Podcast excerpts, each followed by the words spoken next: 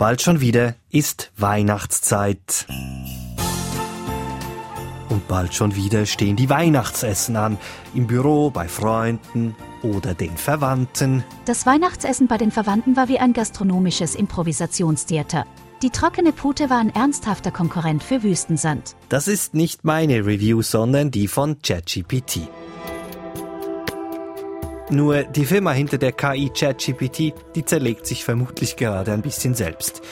In News Plus geht es heute um eine Geschichte, die man nicht unter dem Weihnachtsbaum haben möchte. Mein Name Salvador Atassoy. ChatGPT, der Hype, war real.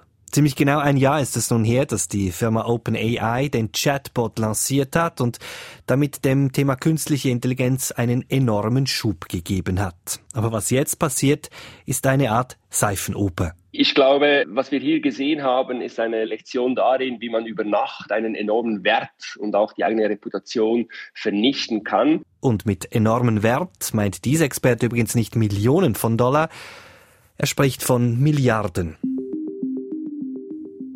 Angefangen hat das alles vor ein paar Tagen mit dem Rausschmiss von Sam Altman.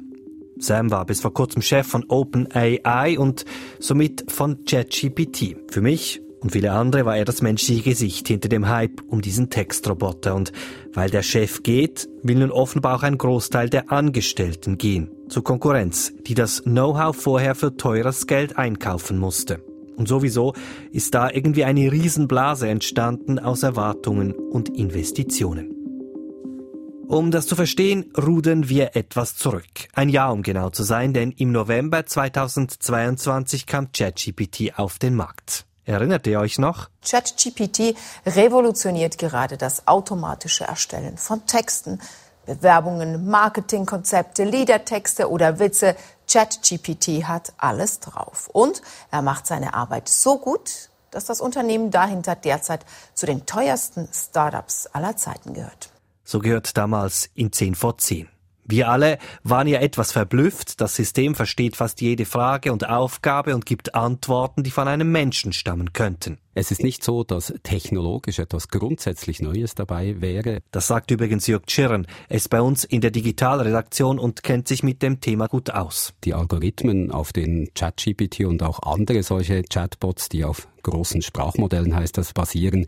Die Technologie hinter diesen großen Sprachmodellen, die ist eigentlich schon lange da. Das Ausschlaggebende war, dass ChatGPT nun der Öffentlichkeit zugänglich gemacht wurde und da die Leute halt erlebten, wie weit das künstliche Intelligenz heute schon ist.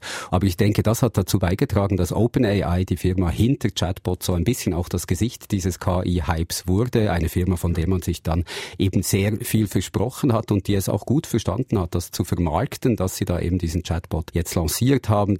Und deshalb ist der ganze Hype um KI auch etwas, wo OpenAI sehr stark davon profitieren konnte. Innerhalb Tagen nutzten ja damals mehr als 100 Millionen UserInnen das Programm weltweit. ChatGPT war plötzlich die am schnellsten wachsende Plattform aller Zeiten.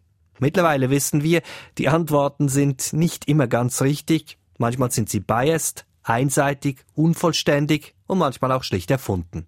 Aber sie sind ganz lustig. Zum Beispiel dann, wenn man ChatGPT bittet, eine kritische Review zum Weihnachtsessen, beispielsweise bei Verwandten, zu schreiben. Die Beilagen schmeckten, als hätte jemand eine Gewürzdetox-Kur gemacht. Zum Nachtisch gab es dann lachhafte Versuche, aus Fertigprodukten ein Gourmet-Wunder zu zaubern. ChatGPT gab der Diskussion um künstliche Intelligenz einen Riesenschub damals, bis hin zur Frage, haben wir wegen ChatGPT alle schon bald keinen Job mehr? Viele Arbeitsexperten verweisen darauf, dass KI vor allem die Bürojobs verändert.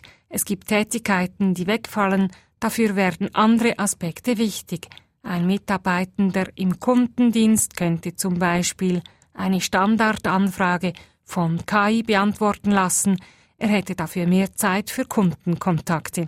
Insgesamt wird Arbeit also anders, aber nicht weniger, denn KI könnte auch zu mehr Effizienz führen, die wiederum neue Produkte und Dienstleistungen hervorbringt. Wie sinnvoll das ist, darüber lässt sich streiten. Sagte unsere Wirtschaftsredaktorin Lucia Tyler im Rendezvous kürzlich. OpenAI. Die Firma hinter ChatGPT, das ist ein junges Unternehmen, gegründet 2015 von einer Reihe illustrer Leute.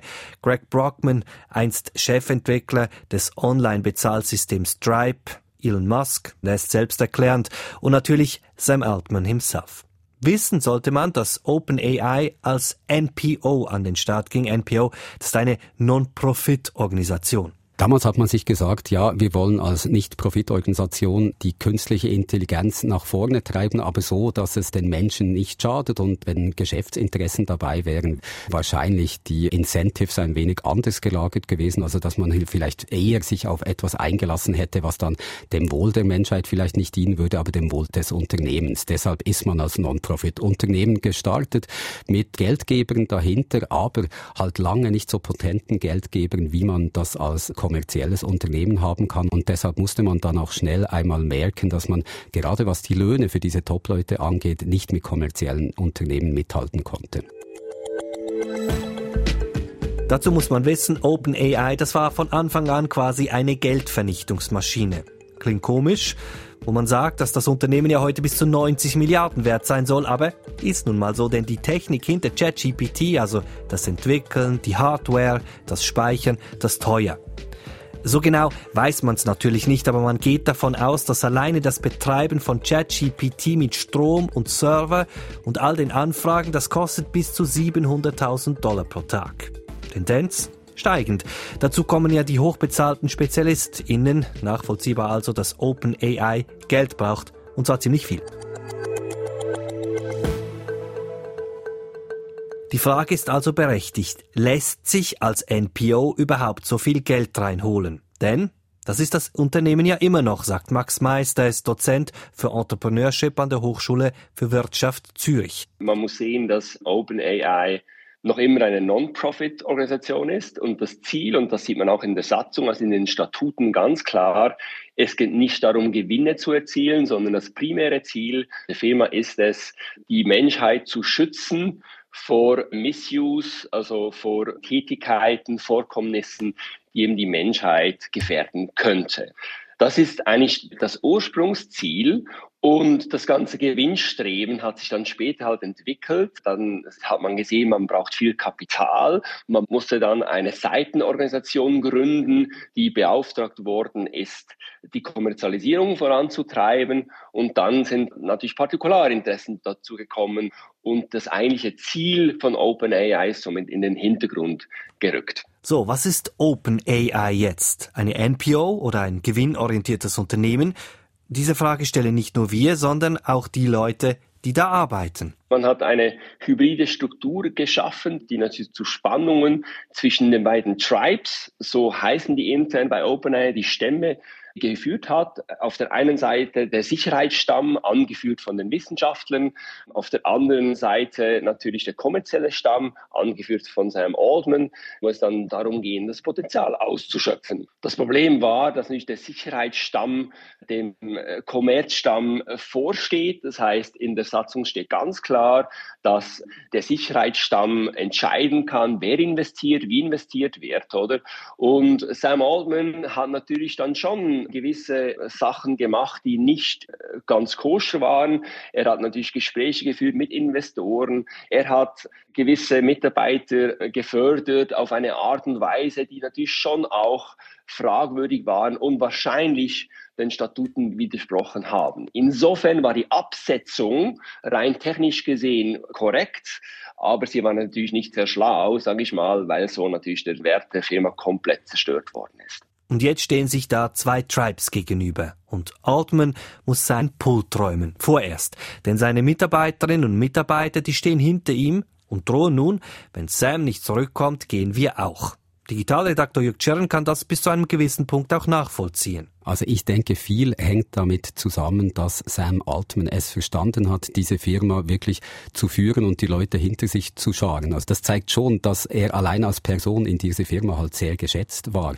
Etwas anderes, wieso er wichtig war für OpenAI, ist auch ein bisschen in der Biografie von Sam Altman. Er war nämlich vor OpenAI acht Jahre lang bei Y Combinator beschäftigt. Das ist ein Unternehmen, das Startups groß macht und auch viele Investorengelder hereinholt. Das heißt, Sam Altman, der ist ist im Silicon Valley in der Technologieszene als solche sehr gut vernetzt und hat es eben auch geschafft, neue Geldgeber für OpenAI aufzutreiben. Was das Technische angeht, glaube ich nicht, dass er ausschlaggebend für den Erfolg der Firma ist. Er ist sicher ein kluger Kopf, aber was künstliche Intelligenz angeht, da gibt es Leute bei OpenAI, die doch ein bisschen mehr Ahnung haben oder auch mehr Erfahrung haben. Und jetzt kommt Microsoft ins Spiel, denn Microsoft hat selbst Milliarden in OpenAI investiert und nachdem Sam Altman abgesetzt wurde, hat das Unternehmen, das er selbst auch auf Chatbots und KI setzt, Altman ein Angebot gemacht.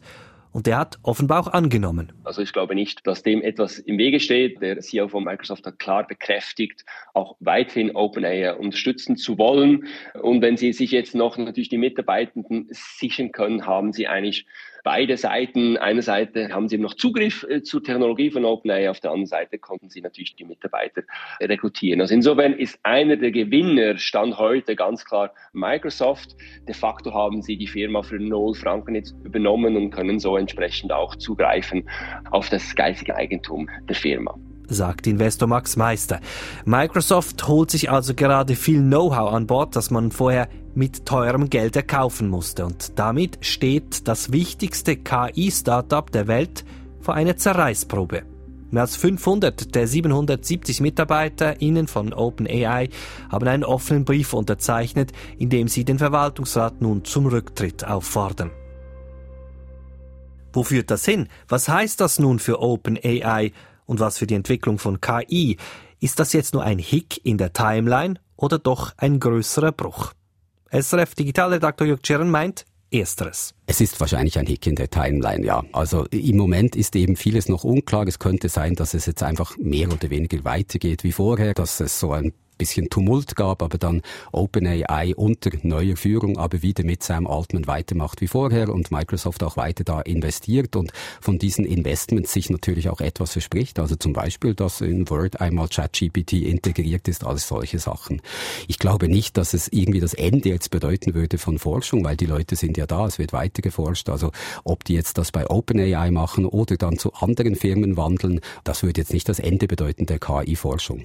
Fragt man ChatGPT selbst, welche Zukunft ChatGPT hat, dann lautet die Antwort ChatGPT hat eine vielversprechende Zukunft mit fortlaufenden Verbesserungen in natürlicher Sprachverarbeitung und Integration in verschiedene Anwendungen. Übrigens Angst hat ChatGPT nicht, jetzt wo der Chef weg ist und Microsoft quasi die böse Stiefmutter spielt in dieser KI-Seifenoper. Nein, ich habe keine Emotionen, einschließlich Angst. Meine Existenz hängt von den Entscheidungen und Anwendungen ab, die von Menschen gemacht werden. Wir sind offen für eure Themen. Wo sollen wir hinschauen? Was sollen wir fragen? newsplus.srf.ch oder per Sprachnachricht an uns 076 320 10 37. Das war's von News Plus für heute. Verantwortlich Lea Sager, Mitarbeit Nadine Lützelschwab. Mein Name Salvador Atassoy.